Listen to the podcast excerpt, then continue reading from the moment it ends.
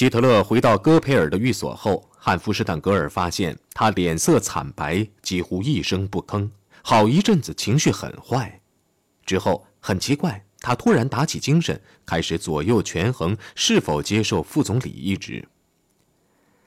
在某方面说来，与巴本共事是不错的，这我能想象得到。战争的时候，他也是个军人，是个相当鲁莽的家伙。他沉思着说。看来巴本总理像个真正的同志，请注意，如果他愿意继续在总理府内与夫人一起虚度年华，把权力真正交给我，那我就不介意。大街上，报童在高声呼叫着报纸号外的大标题：“可怕的自负，希特勒自食其言，希特勒遭帝国总统斥责。”报纸说，希特勒要求得到全部权力。这是根据会见后发表的公报写的。公报之发表如此神速，这肯定是早有准备的。此举激怒了希特勒，也打破了兴登堡抛在他头上的符咒。他觉得他被军方和政治家欺骗了。一位敌对的传记作家同意这一说法。国社党人已经进入了权力的前厅，奥尔登写道：“他正在参与政治谈判，却遭到鄙视和欺骗。”又被人代之以傲慢。倘若最终不能取胜，他们的愤怒是理所当然的。虽然许多大门朝他们敞开，虽然许多人与他们握手，却没有受尊敬的人们接见他们。这些受尊敬的人们并不想利用他们，只想蒙骗他们。巴本的公报也使施莱彻尔几乎同样目瞪口呆，因为他依然相信最好的解决办法。莫过于让纳粹参政。他连忙传话给元首说，签订协议的机会还是有的。他还要求与元首会晤，希特勒断然拒绝与他会晤。此举令原来镇定自若的将军大为震惊。当晚，有朋友发现施莱彻尔脸色惨白，心神不定，语无伦次。他的话终于被听明白了。他说。这个决定是对的，不能将权力交给阿道夫·希特勒。在全市，冲锋队早已咬牙切齿，但党又长时期按兵不动。现在他们再也按捺不住了，吵吵嚷嚷，要求立即行动。这个时候，希特勒已经醒悟过来，恢复了平静。他将冲锋队的指挥官召至戈培尔的寓所，据理说服他们。现在还不是夺取政权的时候，这个时候起义，结局肯定是灾难无疑。他们居然接受了希特勒的见解，希特勒的魅力由此可见一斑。所有部队都休假两周。当天晚些时候，希特勒南下，回到了上萨尔茨堡。施列克摸黑开车，沿着弯弯曲曲的道路前进，希特勒则一言不发。后来，汉夫施坦格尔听见他在自言自语地说：“等着瞧吧，也许这样更好。”哼，他那昏昏欲睡又听天由命的声音表明，他的一切本色都不翼而飞了。元首毕竟比其他部下精明冷静，不时用诸如“由我们开始的事业只能靠自己去完成，我宁愿围困一个堡垒，而不愿当他的俘虏。”日后我们会说，事情就该这样干。希特勒总是说这样一些话去鼓励部下，这也许是因为其他人只看现在，而他则放眼未来。在兴登堡面前虚张声势取胜的赌博已经失败了，但希特勒坚信命运会让他渡过难关的。不到几天的功夫，希特勒便从逆境中恢复过来，已经恢复得很好。但是，凡是在这危险的时刻在贝希特斯加登见过他的人，对他的看法却又不同。其中有一个人是里宾特洛甫，他是巴本的朋友。他此行的目的原来是要修补总理和元首之间的关系的，但是在抵达后不到一个小时，他就成了希特勒的信徒。当时我们确实没有讨论或谈判的余地。他回忆说：“希特勒只是一时陈述，使在场的人都能接受。”他不受其他人的影响，毫不妥协。前来充当说客的里宾特洛甫在离开此地的时候，已经坚信只有希特勒才能将德国从共产主义中拯救出来。他于是便加入了国社党。几天之后，八月十七号，好几名美国记者会见了希特勒。按照原计划，有三个记者是要一起采访希特勒的，但是代表赫斯特报纸的维甘德却坚持要单独采访。十五分钟后，维甘德怒气冲冲地回到了他下榻的小旅馆，就在瓦申福尔德大楼附近。那家伙不可救药，他对两位同行说。每次见他，我觉得他一次比一次糟糕。从他口中，我啥也没有掏到。你提一个问题，他便发表一通演说。这次采访完全他妈的是浪费时间。正当卡尔顿·波恩和洛纳茨走向门廊的时候，希特勒刚好从前门出来。卡尔顿·波恩劈头便提了个令人难堪的问题：“对于犹太人，您是持敌对态度的。请问您是否将德国犹太人和其他国家迁徙来的犹太人加以区别？”希特勒的明亮闭眼似乎看穿了卡尔顿·波恩。我们相信为德国的门罗主义，他喊道：“你排除了未来的移民，你们不接受的移民，你们调节移民的数量，你们要求移民者非达到某种身体水准不可。其他国家的犹太人，他毫不操心，只关心他国内反对德国的分子。我们要求得到用我们认为适当的办法去对付他们的权利。”记者洛茨纳把话题拉回到眼下的政治形势上。希特勒先生，您是否真的曾向兴登堡提出过要建立权力相当于墨索里尼政权的国家社会主义政权呢？希特勒彻底否认曾有过这种交易，但接着又硬说他有得到全部权力的权利。他的谈吐似乎他已经掌权，并谈到了他将在德国建立统治的形式。他必须是某种权力主义的政权。议会制并不是欧洲大陆的产物，也与他们的传统不符。然而，我们却不能用野蛮的力量予以代替。政府必须有群众的支持。你不能在真空中建立专政。力量不是源于人民的政府，一遇到外来危机就会失败。在新国会的开幕大会上，国社党的代表们的举止是很得体的。反对派发言时，他们静坐着；在选举议会长官时，他们也充分合作。这种模范行为也得到了报酬。在中央党的支持下，戈林当上了国会总裁。人们在平静而有建设性的活动中度过了几天。德国的政局终于稳定了，多亏了希特勒。然而，不到一个星期，他突然又改变方向，很明显是心血来潮使然。共产党提议向巴本政权投不信任票，希特勒令他的代表不予反对。这次会议变成了叫喊比赛。当巴本匆匆离场，让兴登堡在一份解散议会的文件上签字，回来要求发言时，格林总裁装作没有看见。巴本大怒，将文件扔在主席台上。格林对此视而不见，要求投票表决。表决结果是巴本彻底失败。五百一十二票对四十二票。意外政变的成功使希特勒得意忘形，他满怀信心地着手准备大选。在讲台上，他又发表了惯用的伎俩。目击这场魔术的有一个是他的敌人，那就是奥匈帝国的最后一位皇帝的儿子。在柏林举行的一次露天大会上，哈布斯堡与一群一直在咒骂希特勒的共产党人一起站在人群的边沿。希特勒出台了。他还来不及开口，那些咒骂他的人们便被吸引住了。在开口前，他就将他们抓住了。他有某种磁性的天才。演讲快结束时，年轻的哈布斯堡大为惊讶，因为他周围的共产党人正与其他欣喜若狂的听众一起欢呼。尽管希特勒有吸引群众的天才，他的竞选运动却进展缓慢。这是因为党的财力和人力已严重枯竭，几乎到了破产的地步。似乎永无终止的选举也使德国人的情绪一落千丈。戈培尔再也无力掀起先前选举时的那种热情，参加大小会议的人数也越来越少。以史本格勒为例，永无止境的选举使他怒不可遏。原来对希特勒半信半疑的支持，这个时候已经变成了讽刺。那年秋天，他写道：“德国没有真正的凯撒，而货真价实的元首必须是个英雄，而不是英勇的男高音。”正当希特勒试图为竞选运动注入生命时，他本人再次遭受不幸。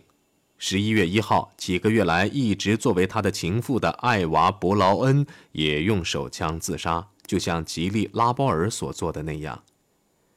艾娃疯狂地爱着希特勒，而希特勒又忙于选举，没有多少时间和艾娃相伴。希特勒原来也给他寄过短信的，后来随着政治局势的加剧，连短信也越来越少了。令艾娃更难受的是，有个不怀好意的争风吃醋者，又将元首在竞选时与漂亮女人一起照的相片拿给他看。万圣节的晚上，午夜后不久，艾娃给希特勒写了一封诀别信，然后朝脖子上开了一枪，打断了大动脉。然后，艾娃踉跄地走到电话机前，上气不接下气地对外科医生普拉特大夫说：“他朝自己的心脏开了一枪。”希特勒顾不上大选的事情，带着一束鲜花赶到私人医院，因为艾娃在那里养伤。你觉得？他问普拉特医生。艾娃小姐自杀的目的就是为了当你的病人和把我吸引到她身边吗？医生对元首说：“看来艾娃是真心想自杀。”艾娃觉得没有人理她，不如了却残生算了。医生走后，希特勒转身对同伴霍夫曼说：“你听见了？这姑娘自杀是为了爱我，可我并没有惹她，她没有自杀的理由。”希特勒一边在不安地踱步，一边自言自语地说：“很明显，我得照顾这位姑娘了。”霍夫曼反对：“谁会因此事拿他试问呢？你想想，谁会相信呢？”希特勒说：“希特勒对人性是比较了解的，谁又能保证他不再自杀呢？”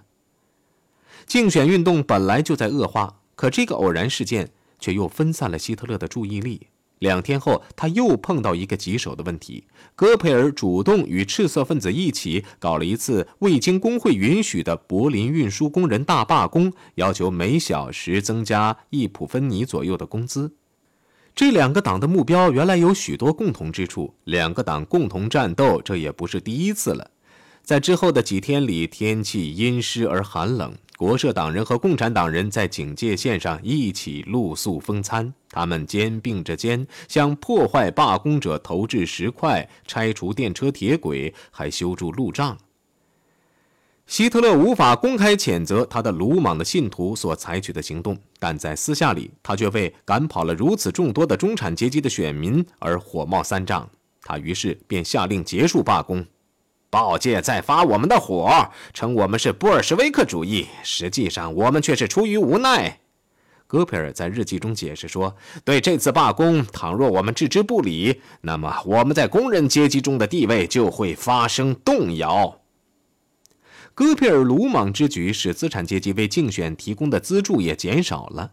星期日那天，十一月六号，希特勒丢掉了二百多万张选票，在国会内也丢掉了三十四个席位。与中央党的简单的联盟再不能为他取得多数了。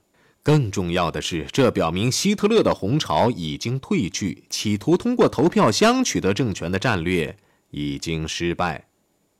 有议论说，希特勒再次以自杀相威胁，在绝望中他会说这番话，这是非常可能的。然而，失败后重振旗鼓的这种方式又再次重演。不到几天，希特勒又从沮丧中脱身出来。等他同意让德尔默再次采访他的时候，他似乎已经完全恢复了信心。会见是在魏玛的大象旅馆的一个后室里举行的。交谈中，希特勒突然把话题从政治转到一个谣传上：英国希望在德国重建君主制，使这位英国人惊奇不已。德尔默说：“这种说法他还是首次听到。”哦，我觉得英国政府仅对能使德国建立秩序和稳定的措施感兴趣。很对，很对，希特勒喊道：“如果有人让霍亨佐伦王室复辟，德国将在火焰中复兴。我快要掌权了，一点也不想当一匹赛马，让王室的骑手骑在我的背上。”希特勒的这番恶语可能是针对新禁兽的一次侮辱而发的。那一次，在波茨坦，他曾与继位公主塞西里埃会见，并受到了侮辱。会见结束，希特勒准备启程的时候，他的随员听见公主喊道：“快把窗户打开，这里气味不好。”希特勒非常生气。希特勒的失败也安慰不了巴本什么，因为在国会中，他的得票数远远少于他人。他将个人的不悦搁在一边，致函希特勒说：“新进的选举为团结全德提供了新的机会。我们必须将竞选运动中出现的痛苦置于一旁，把你我两个人都想方设法为之效力的国家利益放在首位。八月会晤的回忆太痛苦了。希特勒的答复是一封指责信，以元首讨论会导致误解为由，拒绝了巴本要与之会见的邀请。希特勒心中暗想：在最后一次会晤之后，你巴本不是公开宣布我希特勒要索取全权，而实际上我只要领导权吗？你巴本不是坚持要与兴登堡分担责任吗？不幸的是，劝你承担你应承担的责任，你却不听；我却承担了我那一份反之，你总理阁下却使用了欺骗的伎俩，不顾我的愿望，也不听我的解释，成功的诱使我与帝国总统单独交谈。我不想让这种把戏重演。遭到斥责之后，巴本于十一月十七号下午向兴登堡做了汇报。他说，在他的领导下搞任何联合都是不可能的。总统接受了他的辞呈，并于第二天向休根堡征询让希特勒出任总理的意见。休根堡已经不再信任元首。我认为，从他处理政治事件的全部方法看，很难将领导权交给他。不管怎么说，我对他有严重的怀疑。元帅又征求他的顾问梅斯纳的意见，问他在慕尼黑时希特勒当过油漆匠一节是否属实。没等回答，他又转问白发苍苍的休根堡：“我亲爱的青年朋友，你可算讲出了我的心事。”他说。接着，他便着手使这一神话一直延续至今。我们可不能让油漆匠去做俾兹麦的这把交椅。第二天上午，在希特勒的坚持下，两人私下进行了交谈。谈话一开始就很糟。兴登堡斥责希特勒说：“纳粹青年在东普鲁士为所欲为。”不久前，他们在坦能堡高喊什么“快醒，快醒”，但我可没有睡觉啊！希特勒解释说，他手下人此举并无恶意，他们不过是在喊国社党的口号“快醒吧，德国”而已。大约一个小时后，梅斯纳进来了，谈话更是唇枪舌剑。希特勒拒绝步入非党内阁，除非由他出任总理。为祖国的利益，他说：“我党必须保持，就是说我必须当总理。”纳粹与共产党搞在一起，在柏林搞运输工人罢工，这又为什么呢？即使对我手下的人曾有所遏制，希特勒坦率地解释说，罢工也同样会爆发，而我却会失去工人的支持，这也不符合德国的利益。兴登堡虽然很不信任这位油漆匠，却在尽力争取与他合作。兴登堡跟希特勒说：“我只能将我的要求重复一遍，助我一臂之力。”这是兴登堡公开号召希特勒向他本人尽忠。我确实很欣赏激励你本人和贵党的理想，希望你和贵党参政。但是兴登堡又不能让希特勒出任总理。当然了，如果取得了多数，希特勒便可以随意去建立他的国社党政府。希特勒捏紧了放在双膝上的拳头，喊道：“元帅先生。”为了与其他政党谈判，首先授权于我，元帅先生，这是合乎逻辑的。希特勒无法再掩饰愤怒，兴登堡讥讽地笑了。室内鸦雀无声，气氛很是紧张。元帅先生，希特勒终于开口了：“您似乎认为我会进行独裁统治，其实我无意这样做。”如果您坚持要我在国会内取得多数，那么我就要向国会提出法案，授权我去处理特殊紧急的事务。这兴登堡是无法接受的。他再次求助于希特勒的军人责任感，试图将问题私下了结。他试图以在战争的时候把他们连在一起的老战友之情打动他。在这件事上各自让步一半，使你我能够共事。希特勒走了。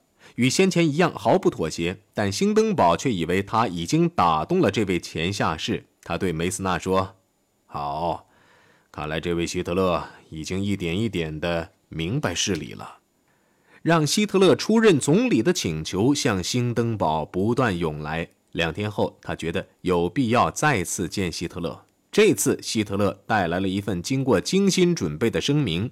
声明说。议会制已经失败，他已不能表达人民的意志，只有国社党人才能阻止共产主义。声明要求兴登堡委任他为内阁总理。